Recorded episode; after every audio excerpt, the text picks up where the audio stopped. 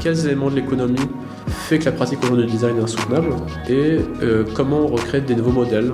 Bienvenue sur Técologie. Técologie, Kékagie Le podcast qui tente de lier technologie et écologie alors que tous les opposent. Bonjour à toutes et tous, euh, nouveau numéro de, du podcast Técologie. On est avec euh, Gauthier Roussil. Salut Gauthier. Bonjour. Est-ce que tu peux te présenter en quelques mots euh, Qu'est-ce que tu fais euh, au quotidien?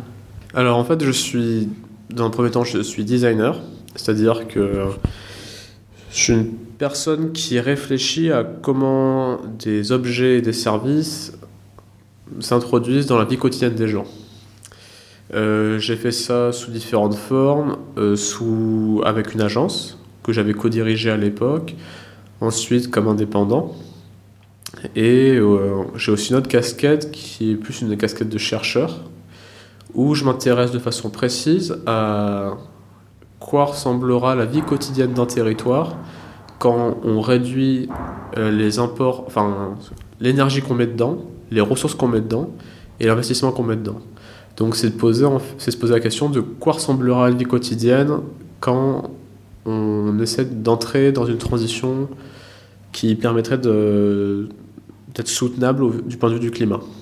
Et euh, tu peux donner des, des exemples de projets sur lesquels tu as travaillé? Tu as travaillé notamment sur une vidéo euh, qui est sortie il y a, il y a à peu près un an. euh. Alors, j'ai- donc j'ai fait plusieurs. Donc, mon travail de designer, pour, il y a plusieurs, il y a plusieurs, plusieurs angles dessus. Je fais une partie où je fais de la vidéo. Alors, notamment, j'ai fait un documentaire euh, qui s'appelle Ethics for Design, où je suis parti faire le tour de l'Europe pour me questionner sur ce qu'est la, quelle est la responsabilité des designers, justement, quand on met des objets, des produits, des services dans le quotidien des gens. Euh, du coup, j'ai demandé ça à des designers industriels, des designers des politiques publiques, designers graphiques, euh, designers du numérique. Et donc, c'est un documentaire qui est maintenant open source, Creative Commons, c'est gratuit. Euh, après, des projets clients, c'est des, projets euh, de conseil, majoritairement sur le numérique, euh, avec un angle très spécifique que j'ai pris maintenant il y a un, an et demi, où je conseille juste des, je conseille des personnes sur comment concevoir par le design des produits, enfin des, services numériques, des outils numériques à faible impact carbone. Alors que ça, sous tous ces aspects, mais du coup sur la question des usages et de la conception en tant que telle, euh, des interfaces, des, des expériences, des fonctionnalités qu'on essaie de, de chercher par rapport à un territoire précis. Euh, je donne aussi des, des cours euh, sur des sujets assez divers qui vont de l'éthique la soutenabilité du numérique, enfin des impacts du numérique et comment faire plus sobre avec le numérique. Quelques conférences. Là, justement, tu commences un cycle de conférences. Tu peux peut-être nous présenter euh, de quoi il s'agit? Alors en fait, euh, en, tant que, en tant que personne qui a euh, plus ou moins étudié le design, qui est devenu designer, qui, a été euh, un peu chef d'entreprise dans le design, un peu indépendant, maintenant chercheur, il y a plusieurs choses qui, qui m'ont frustré, notamment je trouve que l'éducation en design euh, est pas du tout adaptée aux enjeux dans lesquels on, va vivre, enfin les enjeux qu'on vit, qu'on qu'on continuera à vivre, qui sont les enjeux d'une crise environnementale majeure. Et euh, l'éducation en design, à mon avis, n'est pas du tout montée au créneau. Et euh, étant frustré et en, ayant envie de faire quelque chose, pas juste rester dans un siège et de critiquer, ben, je me suis dit, ben, je vais organiser avec d'autres amis designers une, euh, des sessions, une fois par mois, où on va essayer de refaire euh, ce que serait pour nous la base de l'éducation en design pour savoir comment, comment on pratique dans un monde qui est en crise environnementale. Donc là, j'ai fait la, première session hier sur la question de l'économie du design, en disant tout simplement que on ne peut pas penser à la transition tant que j'ai pas résolu une question, enfin en tout cas adressé une question qui est fondamentale, c'est on peut rentrer en transition certes, mais in fine les gens vont me poser la question, oui mais comment je fais pour vivre, comment je fais pour continuer à gagner ma vie? Donc du coup, je te dois montrer comment euh, l'économie avait influencé le design durant deux siècles, quels éléments de l'économie fait que la pratique aujourd'hui du design est insoutenable, et euh, comment on recrée des nouveaux modèles pour euh, des nouveaux modèles économiques pour le design. en tant qu'indépendant ou, en- pour les petites structures. Donc ce que j'ai fait hier, le 17 octobre, toujours euh, au même endroit, à la Maison des communs et du libre à la Paillasse. Euh, à Paris. c'est à Paris. On fera, j'animerai une session énergie et technique pour discuter sur euh, comment l'énergie a structuré notre vie quotidienne, influence notre vie quotidienne, nos méthodes de conception, et comment ça a structuré aussi une certaine idée de ce qu'est la technologie et la technique, qui est une chose à mon avis très importante, puisque beaucoup de gens en fait euh, ne voient pas la différence entre technique et technologie, ne voient pas comment les deux s'articulent. Et, euh, et ne comprennent pas comment le penser géographiquement, historiquement, l'idée, le concept de technique et de technologie. Et après, on aura d'autres sessions qui traiteront euh, du fait qu'il faut à quoi, à quoi ça semblerait de prioriser la maintenance des produits plutôt que la production, parce que le design est quand même vachement branché production et consommation. Donc, si on passe un régime de production-consommation à un, à régime de maintenance et négociation, euh, à quoi ça ressemblerait? Il y aura des questions aussi de décolonialisme, des questions de droit des communs, droit de la nature. Il y aura euh, sur la question du libre aussi. Enfin, en gros, c'est d'essayer de réarticuler tout un corpus de base sur ce qui pourrait aider le design à, à se positionner dans la cause environnementale. Et, et tu as sorti un article, tu as écrit un article sur euh, euh, guide de conversion du numérique au low-tech. Euh, tu peux nous en dire quelques mots? Ben, en fait, c'est tout simple, mais euh, je pense que comme toutes les personnes qui un peu- sont un peu sensibles à la problématique, euh, il y a eu un moment fatidique. C'est le moment où le Low Tech Magazine a sorti leur site web qui est alimenté par un panneau solaire à Barcelone et sur lequel la jauge d'énergie de la batterie de voiture euh, qui alimente le site quand il n'y a plus de soleil euh, fait, est sur l'ensemble du site. Et du coup, c'est l'énergie soit solaire en direct, soit l'énergie de la batterie euh, qui conditionne ben, le fait que le site soit en ligne. Et du coup, ça m'a fait vachement cogiter. Et du coup, je me suis dit, bon, c'est intéressant. Entre-temps, j'ai lu pas mal sur les impacts environnementaux du numérique. Des choses sur lesquelles j'ai déjà touché du doigt un petit peu avant, mais que j'avais vraiment...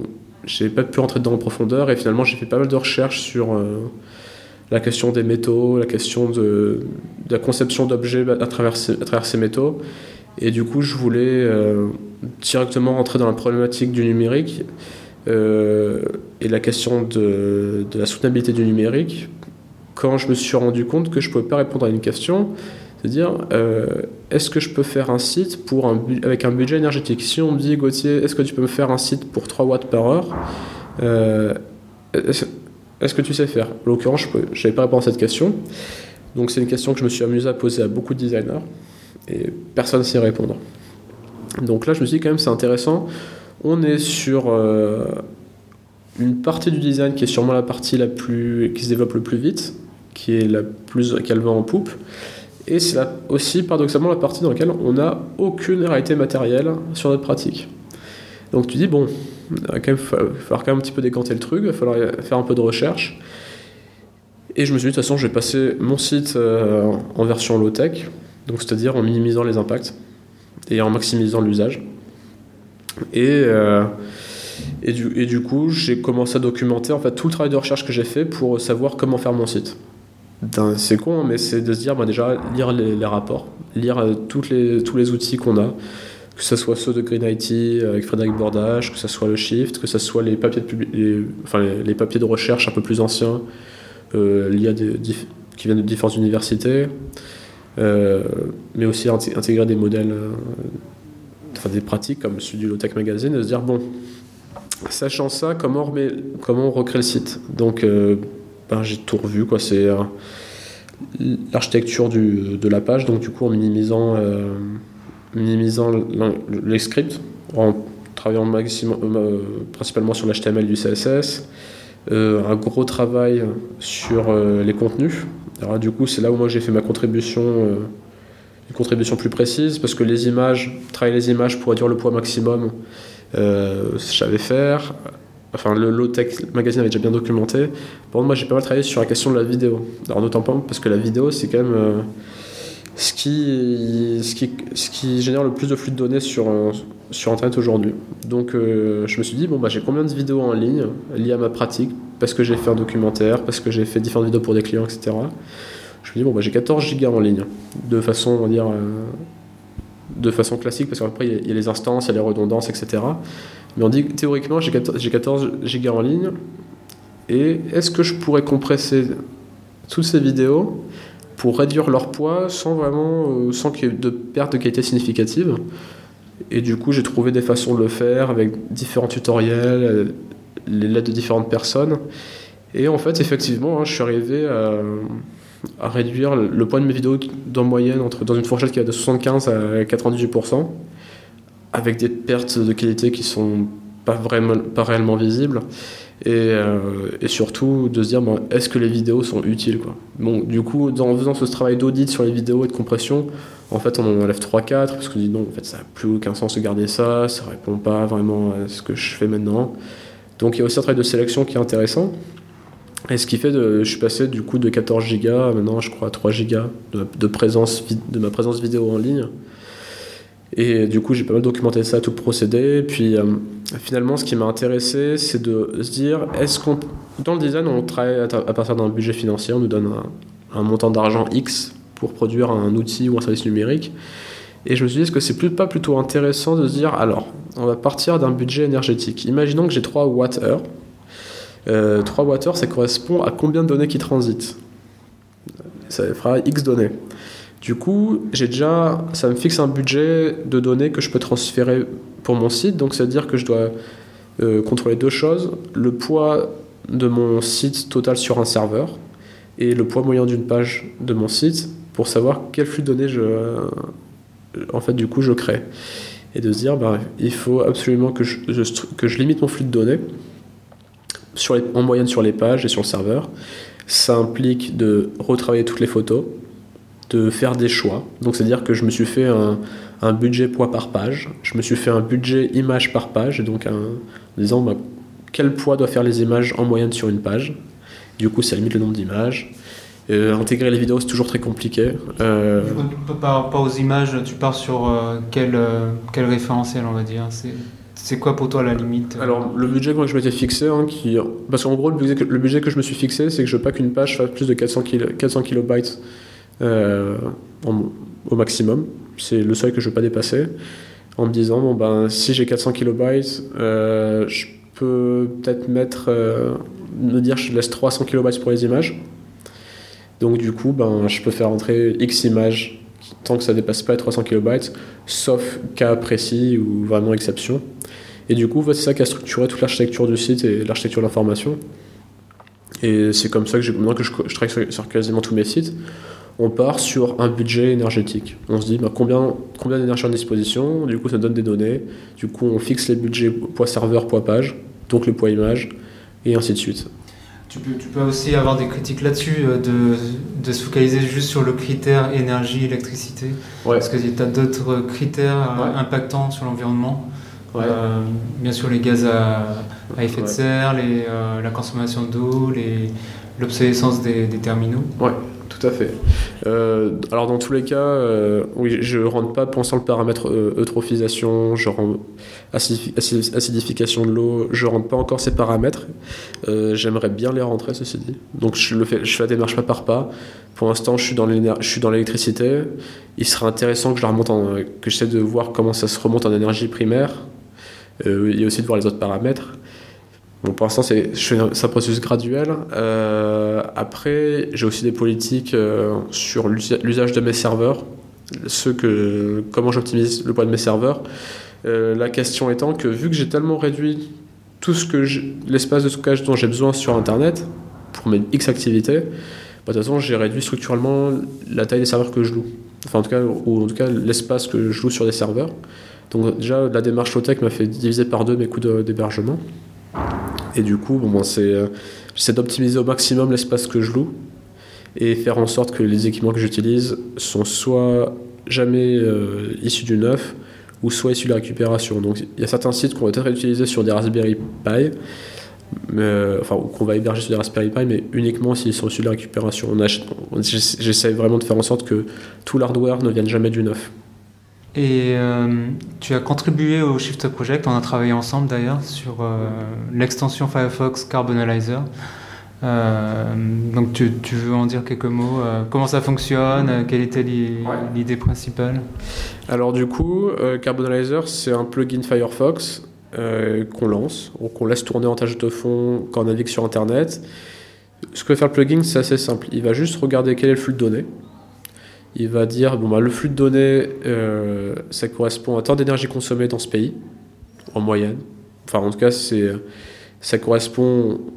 On prend une méthodologie de calcul en disant un bit déplacé, ça correspond à tant d'énergie euh, utilisée sur le data center, sur le réseau et sur le terminal. Et ensuite, on regarde donc cette énergie en fonction du pays dans lequel on se situe. Elle va, elle va, euh, émettre, enfin, ça implique une émission de tant de grammes de CO2. Donc c'est facile. Donc on navigue, on voit combien de données ont transité, combien d'électricité j'ai dépensé, combien de gaz j'ai mis pour tout, pour tout ce flux de données. Et après on met des équivalences euh, qui sont bah, une équivalence en smartphone chargé par cette énergie, par cette électricité, et euh, le nombre de kilomètres parcourus en voiture euh, par, par cette, avec cette énergie.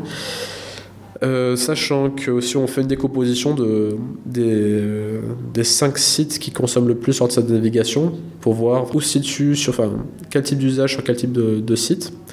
Et c'est vrai que des fois, on a des, quand même des sacrées surprises, hein, parce que moi, des fois, j'utilise maintenant cet outil comme, un peu comme sonde, des fois, quand on me demande de rebosser sur un site. Et je me dis, bon, bah, je vais voir déjà sur l'existant comment ça fonctionne. Et du coup, je, lance le plugin, euh, je, charge le site, et en fait, on se dit, bon, il y a un truc, en fait, le, site, il, fait transiter d'emblée sur la page d'accueil 9 euh, mégas, mais on comprend pas d'où, en fait. Et on se rend compte que c'est juste le, widget Facebook intégré dans le site qui a juste fait transiter 6 mégas de données, rien qu'à l'entrée, parce qu'il faut qu'il charge toute une timeline, etc.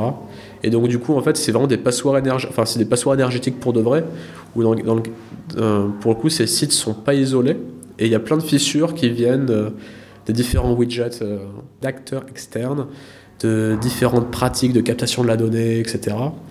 Et en fait, maintenant, quand je travaille sur des sites, donc je travaille sur un budget énergétique, et j'essaie avant tout de voir dans l'existant où se situent toutes les fissures, en fait. Et surtout, comment on réduit la maison. Enfin, euh, dire de, quoi, de quoi il est nécessaire de mettre dans cette maison pour atteindre un objectif et des usages sur Internet. Décidé avec, le, avec les personnes avec qui je travaille. Et, euh, et du, du, coup, ce plugin, mais je pense qu'il sert surtout à une chose. Euh, ça fait permettre de compte des personnes que, enfin, que le numérique a une matérialité. Parce que beaucoup de gens ont encore du mal à comprendre que le numérique euh, a un impact matériel, qu'il y a des conditions matérielles de production dans le numérique. Et bah ça, ça leur fait bizarre de dire en fait, là, je, suis allé sur YouTube, j'ai maté une vidéo pendant 10 minutes c'est comme si j'avais fait 500 euh, mètres en voiture où, et j'en démettre 30 grammes de carbone. Bien sûr, c'est un plugin qui, est, qui, est plus, qui, a plus une dimension symbolique que précise, mais son, et, il était dans tous les cas fait pour ça. Sa mission symbolique, c'est de faire comprendre aux gens que le numérique a de matérialité. Quels sont les retours que tu as eus par rapport à Carbonalizer euh? Ben, alors j'ai eu plusieurs types de retours. Bon, premièrement, c'est des gens qui, euh, ben, déjà, qui se rendent compte que le numérique a un impact. Voilà. Euh, déjà, ça les fait quand même bien cogiter. Et euh, espérons-le, ça crée une étincelle qui fait qu'ils vont commencer à se renseigner. Et au-delà de la dimension symbolique du plugin, ils vont aller monter sur des éléments plus euh, techniques ou systémiques. Et puis après, bon, des fois, je rencontre, des gens, je leur installe sur leur navigateur parce que ça les intrigue. Et j'ai notamment le cas de, quelqu'un que j'étais venu voir en Bretagne. Euh, et qui je l'ai installé depuis en fait ça lui a ouvert les chakras et euh, il en parle à, tout autour de lui ce qui fait que maintenant il y a toute une mouvance qui se crée quelque part dans un coin de Bretagne où des personnes veulent faire leur site en low-tech numérique parce qu'ils ont compris que le numérique a des impacts et ce qui, qui met dans une position intéressante où j'ai des personnes qui, me contactent en disant en fait euh, nous, on veut faire un site en low-tech numérique, mais notre prestataire habituel, il sait pas faire. Donc, euh, on voudrait vraiment le faire en low-tech numérique et on aimerait bien que vous nous conseillez.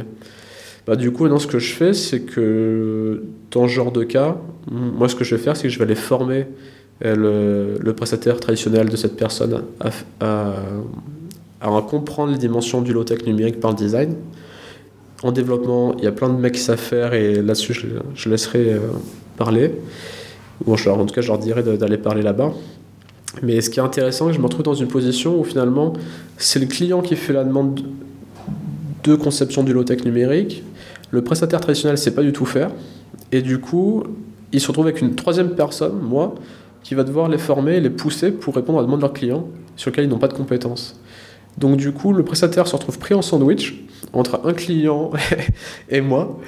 Et du coup, ils vont devoir monter en compétences là-dessus. Et ce qui est intéressant, c'est que la formation est légitime parce qu'elle n'est pas euh, à l'initiative du client. Et ils vont pouvoir voir d'autres façons de comprendre Internet. Et je vais pouvoir, moi, les sensibiliser très fortement à des questions d'impact. Et en même temps, leur fournir des éléments techniques et pratiques de conception. Donc, a priori, je, peux arriver ils peuvent arriver à, à, montrer une nouvelle offre et à un peu changer leur pratique en tant que société de conception web ou développement web. Et après, in fine, euh, espérons-le aussi, euh, changer leur offre et s'aimer autre part. Très bien. Euh, j'avais l'exemple du, site du GIEC, la, home, la homepage, la page d'accueil du GIEC. donc c'est ipcc.ch qui te charge 12 mégas. Donc comme quoi les coordonnées sont les plus mal chaussées. Ouais, Et, on a parlé aussi euh, donc tout à l'heure en off euh, de ton modèle économique. Euh, durant cette année, tu as déjà établi ton modèle économique. Tu... J'ai trouvé ça super intéressant. Est-ce que tu peux le partager avec les, auditeurs? Alors, je vais essayer de le faire simplement, mais du coup, c'est juste le, résultat logique d'une certaine réflexion que j'ai eue depuis un certain nombre d'années. Où, vu que je me suis intéressé à la question de la responsabilité du designer et la question de l'éthique, dans, dans le design, de façon générale. Euh, il y a déjà, j'ai commencé à réfléchir à ça en 2015. Euh, ça fait que j'ai quand même cogité sur le truc et je me suis dit, dans tous les cas, tous les positions éthiques ou moraux que je pourrais formuler, euh, je pourrais uniquement les tenir si je change mon modèle économique. Parce qu'on fait, dans, dans la structuration actuelle de notre société, de nos pratiques, la transformation éthique, elle commence par le modèle économique. je vois rarement des gens euh, agir par rapport à des convictions fortes de, qui vont dans le sens du bien-être collectif, sans changer quand même la façon dont ils, structurent leur valeur et du coup la, circulation de, l'argent. Du coup, je fais une expérimentation sur cette année en me disant, euh, parce que j'ai aussi fait un travail de recherche sur la question de l'économie dans le design, euh, en disant il est absolument con de vendre du temps. Euh, pour différentes raisons, je ne sais pas si je pourrais l'expliquer là, mais c'est parce que. Tu peux l'expliquer en quelques minutes. en fait, quand on vend du temps, en fait, on va facturer à son client un coût de production qui consiste à moi ce que j'ai estimé de mes coûts, c'est-à-dire mon loyer, les frais, les frais de production liés à ce contrat, mon salaire, etc. C'est ce qu'on appelle le coût de production. Finalement, en économie classique, euh, ce qu'on va essayer de faire, c'est de optimiser l'organisation du travail, notamment ben, ce qui est lié au salaire, pour réduire, enfin pour augmenter la production, et soit qu'on soit plus efficace, et du coup, avec le même nombre d'heures engagées, produire plus. C'est ça l'économie néoclassique, donc euh, euh, l'économie classique, pardon. Et finalement, quand on fait ça, on est vraiment dans une logique d'atelier du 19e siècle. ce qui parfois est est très pertinent par rapport à certaines activités économiques aujourd'hui, des fois pas du tout. Je pense que dans, dans le design, c'est pas forcément pertinent. Parce que là où le design euh, crée sa valeur, normalement, c'est sur les valeurs d'usage. Donc on va augmenter euh, l'utilité marginale qu'un individu peut tirer d'un produit mis sur le marché. Euh, le design, c'est principalement ça. Le problème dans le design, c'est que pour faire valoir l'utilité marginale qu'on va créer sur un produit mis sur le marché, euh, c'est compliqué à vendre tant que le produit est pareil sur le marché. Parce qu'on ne connaît pas, on sait pas euh, quel sera le volume de vente. Donc pour... Euh, si on sait que vendre de l'argent, enfin vendre du temps, ça ne sera jamais à, hauteur de ce qu'on qu produit en termes de valeur, ben du coup, il faut qu'on essaye de vendre plutôt l'utilité marginale qu'on peut créer sur un produit qui rentre sur le marché. C'est-à-dire faut donner ce qu'on appelle en anglais des KPI, des Key Performance Indicators, qui sont de dire ben, j'augmenterai l'engagement de temps, j'augmenterai la fidélité de temps, j'augmenterai le nombre de ventes de temps et de dire au client à combien tu évalues la valeur de mon action qui augmentera l'engagement. Et c'est à partir de ça qu'on détermine la valeur de ce qu'on va faire dans le design. En tout cas, chez les Américains, c'est comme ça qu'ils essaient de, le positionner. Le problème étant, c'est que les gens n'ont pas vraiment compris ça. Ils n'ont pas compris que les KPI c'était fait pour arrêter de vendre du temps. Parce que la valeur apportée par le design ne sera pas à hauteur de ce qu'on vend au temps. Euh, du coup, en France, on a tendance parfois à vendre du temps tout en gardant les KPI, ce qui est complètement con.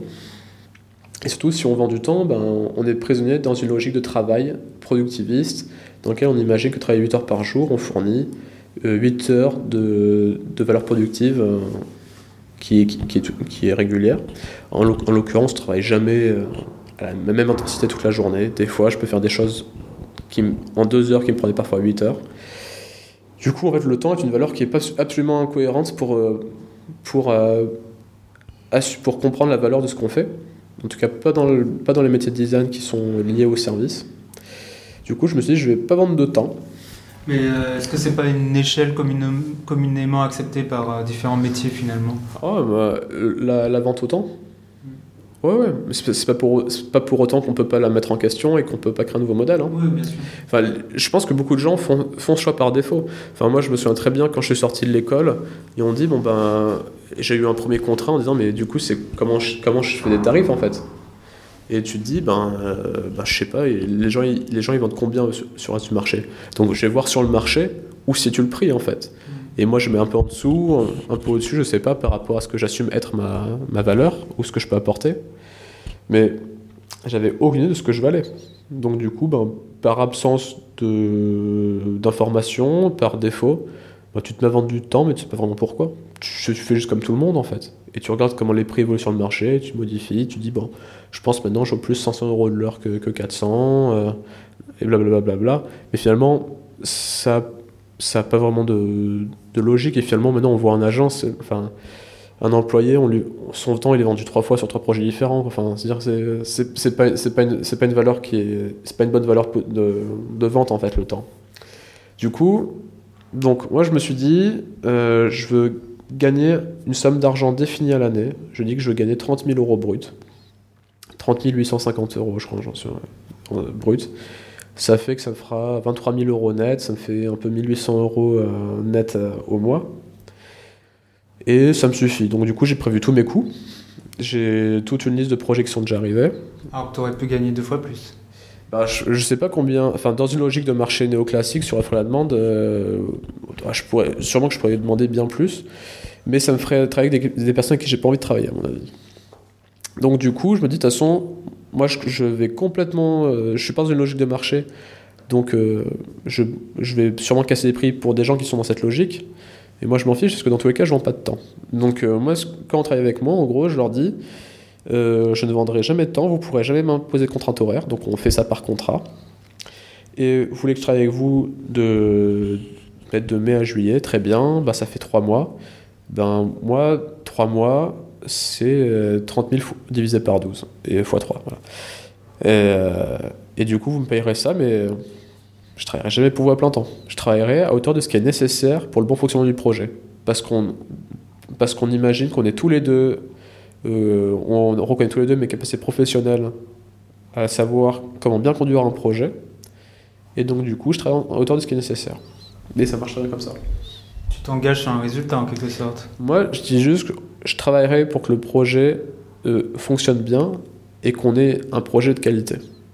Voilà. Ça, rejoint un peu, euh, nous, dans le développement logiciel, euh, tout ce qui est agilité, itération. finalement, on engage des moyens. bon, bien sûr, après, on convertit en temps, mais on, on engage des moyens pour atteindre un objectif, mais qui n'est pas sur une toi, tu t'engages sur une durée assez longue. Nous, on s'engage sur des mmh. itérations de, deux semaines, trois semaines. Oui, parce qu'après, moi, je fais un modèle expérimental qui, qui n'a de valeur que pour moi parce que je l'ai conçu par rapport à mes propres conditions matérielles. Euh, mes, mes, propres. Euh, enfin, je, parce que je définis exactement ce dont j'avais besoin. Mais par rapport oui, au, capital culturel duquel je viens, capital social, je viens d'une famille dans laquelle il y a eu un peu d'argent, donc je peux faire de bonnes études, tout ça, c'est une richesse que j'ai déjà finalement. Et du coup, que je ne cherche pas, que j'essaye de ne pas rentrer dans une logique d'accumulation en disant, j'ai pas besoin de gagner plus d'argent, j'ai déjà à travers ce que mes parents ont pu payer pour moi, j'ai reçu des choses qui sont de valeur, mais pas économiques. Il y a une arrière-pensée écologique derrière ça? Euh, C'est vraiment une question éthique? bah, C'est une question de, déjà de, de penser l'économie et de penser un rapport à l'argent. Et qui est aussi une, une, façon de se dire la seule façon pour moi de travailler sur des projets qui sont intéressants, c'est de pouvoir euh, changer mes modes d'organisation, donc mon mode économique. Ça, ça t'apporte plus de liberté ah oui, et du coup, je travaille avec des personnes avec qui j'ai envie et avec qui j'ai envie de travailler. Et surtout, des personnes qui ont peu de moyens et qui ont des bons projets, je peux aussi travailler avec eux gratuitement. Ce mode de fonctionnement, tu as commencé quand? Euh, Je l'ai commencé en, euh, je l'ai commencé en mai. On est quoi en 2019 Ouais. J'ai commencé en mai 2019 et il se finira en mai 2019. Et je publierai. 2020. Oui, en mai 2020, pardon. Et je publierai euh, ben, l'ensemble de mes comptes à l'année. Et en fait, je regarde quand même, j'ai un petit logiciel pour regarder euh, comment je travaille, combien de temps je travaille effectivement sur le projet. Je ne regarde pas le résultat pour l'instant, mais à la fin de l'année, je regardais combien euh, j'ai effectivement travaillé sur ce projet et quel résultat on a, finalement on a livré. Et euh, du coup, c'est intéressant après de, de, faire un petit débrief avec la personne qui m'a employé dans cette mission à l'année et de se dire en fait voilà, peut-être que, peut que le résultat on en est très content ou peut-être qu'on n'est pas du tout content en tout cas, voici le, temps que j'allais en face. Tu as quand même des KPI alors ah oui, oui. mais moi je fais des, pour l'expérimentation. Je fais des, oui, je fais des modèles hybrides. C'est enfin, je je vais pas me limiter à essayer de mettre d'un bord ou de l'autre. Je prends des outils de mesure euh, que j'ai identifiés dans, différents modèles économiques et moi j'essaie juste de les utiliser précisément par rapport à ma propre situation. Donc c'est peu, réplicable, mais dans tous les cas, faire ça, euh, c'est faire comprendre à des personnes qu'il n'y a pas que de, que de, modèles économiques quand on est dans, ce milieu. Il n'y a pas qu'aller en agence et, avoir un CDI ou un CDD, ou être freelance d'agence, ou être freelance indépendant et euh, essayer de faire la tarification la journée. en fait, il, y a plein, plein de modèles expérimentés qui, sont, qui peuvent être développés très finement par rapport à ses propres besoins. Et pour ça, il faut comprendre un petit peu d'économie, il faut savoir écrire un petit contrat, savoir, euh, savoir réfléchir à sa propre valeur et, les objectifs éthiques qu'on se donne par rapport à, sa, à son travail, les objectifs, euh, enfin le contexte politique dans lequel on se situe, le, le, le contexte notamment de la crise environnementale, la seule façon de, de se dire ben, comment je peux organiser ma, pratique pour adresser ces, problématiques, c'est de trouver d'autres façons de m'organiser, donc de m'organiser aussi économiquement. Euh, dernière question. Euh, depuis quelques épisodes, je, pose cette question-là aux différents interlocuteurs. C'est euh, comment vois-tu la tech dans les 5, 10, 20 prochaines années? Alors, déjà, alors, tu as, dit un mot interdit. Euh, la tech, c'est un ex. Ben, ce sera ma réponse. Je ne répondrai pas à ta question. Je ferai un petit, un petit temps sur la tech. Ce mot utilisé en France, mais qui n'a absolument aucun sens. Euh, faut pas dire tech. Parce que tech, on parle de quoi? On parle de technique ou de technologie? Les, deux. Et c'est bien ça le, numérique, euh, je sais pas, prenant les sites web, les applications. Non, mais c'est ça qui est intéressant, c'est que les gens en France, on s'est dit on va utiliser tech sans trop réfléchir, mais on n'a pas compris qu'en fait, euh, il y a deux, à trois siècles d'anthropologie technique, d'histoire des techniques, euh, de philosophie des techniques, dans lequel la technologie fait partie. Et il y a même la question de ce qu'est la technologie dans l'économie et la technique. Et ça, en fait, quand on utilise le mot tech, on le squeeze. Et en fait, toutes les réflexions qui sont propres euh, à savoir ce qu'est la technique et savoir ce qu'est la technologie, on n'y réfléchit plus. Et ça veut dire qu'on met de côté de l'histoire, de l'anthropologie, de la philosophie, qui sont essentielles pour penser la question de la technologie aujourd'hui. Et de se dire, en fait, ben, la technique, c'est l'ensemble des outils qu'on met en place dans notre vie quotidienne pour euh, modifier la façon dont, on fait certaines tâches. La nage, c'est une technique. On peut avoir sa propre technique de cocktail. Ça se caractérise, caractérise par le fait qu'on doit s'engager dans un processus de conception et un processus d'utilisation par rapport à un, environnement précis. Et à l'intérieur de, cette grande, de, de ce grand ensemble qui est la technique, il y a un sous-ensemble qui est la technologie. Alors qu'on va dire qui est la technologie, c'est-à-dire toutes les techniques qui apparaissent à partir de la fin du XVIIIe siècle, à partir de la révolution, la révolution scientifique et des Lumières. Donc la technologie, ça veut dire technique basée sur les sciences modernes. Il y a d'autres définitions en fonction de là où on se place. La technologie, c'est aussi l'étude des techniques en anthropologie. Euh, la, technologie, ça peut être aussi en économie euh, un facteur qui permet soit la réduction des coûts de production, soit euh, la création de nouveaux produits, nouveaux usages, nouveaux marchés. Donc en fait, quand on pose la question de la tech, on ne pose aucune question. Parce qu'on on ne, définit pas les termes qu'on utilise. Donc là, je suis, un, je suis un peu un Grinch là-dessus, moi. Mais je suis très énervé par cette. Enfin, pas énervé du tout, mais en tout cas, ça me fait chier qu'à chaque fois qu'on dise le mot tech, on oublie de réfléchir ce que, ce que sont les techniques et la technologie, parce que c'est fondamental. Donc, je te demande pas c'est quoi la tech for good et qu'est-ce que tu en non, euh, c'est on essaie juste de copier des modèles, des modèles américains dans lesquels eux, ils, ils, veulent pas, ils voient pas différence entre technique et technologie. Et on a produit tellement de savoir pertinent pour penser à la question de la technologie dans l'histoire, dans l'anthropologie, dans la philosophie, dans l'économie, que je veux absolument pas, pas passer à côté de ça. Et du coup, toute l'idée qu'on se fait de l'innovation, du progrès technique, etc., si t'as pas lu un peu d'histoire des techniques, t'as pas lu un peu d'anthropologie, c'est dur d'être pertinent en fait, parce que t'as pas toutes les cartes. T'as as des bouquins justement à conseiller comme, comme ah lien euh. Alors il y en a un que, que m'a conseillé euh, quelqu'un qui, me, qui, qui, a toujours été un mentor pour moi, qui est Nicolas Nova. Un jour il m'a conseillé de lire un, livre d'un historien des techniques qui s'appelle euh, David Edgarton. Alors en anglais, le titre c'est The Shock of Old, of the Old. En français, ça s'appelle Quoi de neuf, qui est une très, mauvais, très mauvaise traduction. euh, qui en gros, c'est l'histoire, euh, l'histoire des techniques et des technologies à partir du, euh, du 18e siècle. Et en fait, bah, il va vous expliquer que la voiture électrique, c'est existé depuis 1850, euh, que en, en 1900, la voiture électrique, enfin la flotte, la flotte des taxis à New York, c'était majoritairement l'électrique qu'il y a eu des décrets pour que des propriétaires puissent mettre des bornes de recharge devant chez eux à New York en, 1910. Ce que va expliquer Edgarton, en fait, c'est se dire euh, la technologie, enfin en tout cas l'invention technique et technologique, c'est pas de se dire euh, il y a un inventeur et il a inventé un truc et c'est bon, c'est apparu partout dans le monde. C'est pas parce que Watt a inventé euh, X chose ou c'est pas parce que Ford a créé la Ford T que la Ford T apparaît dans le monde de façon uniforme euh, distribué également géographiquement et historiquement. Il va dire en fait, euh, l'histoire des techniques, il faut la prendre par les usages. Il faut se dire, tel objet technique apparaît à tel endroit géographiquement, dans le temps, il est utilisé de telle façon, son usage se transforme, puis disparaît peut-être. Et là, on le voit apparaître sous une nouvelle forme dans une nouvelle communauté, dans un nouvel type de société.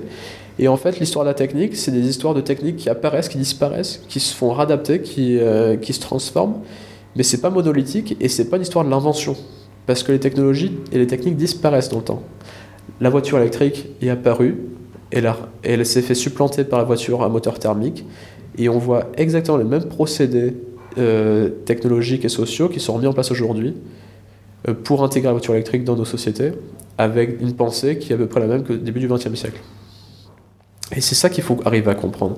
Et si on, si on croit que la voiture électrique ou X technologie, c'est forcément meilleur, que chaque nouvelle technologie qui apparaît est forcément meilleure, on n'a rien compris à l'histoire des techniques. Voilà. Je te propose qu'on s'arrête là, on a entrouvert pas mal de portes, c'est super intéressant. Euh, vous trouverez tous les liens et références euh, dans le, la description du podcast. Euh, merci Gauthier. je te propose qu'on se reparle dans les prochains mois, d'avoir le résultat de ton expérimentation, de reparler low tech, de parler tech for good peut-être. non. bon, ben merci Gauthier. à bientôt, merci.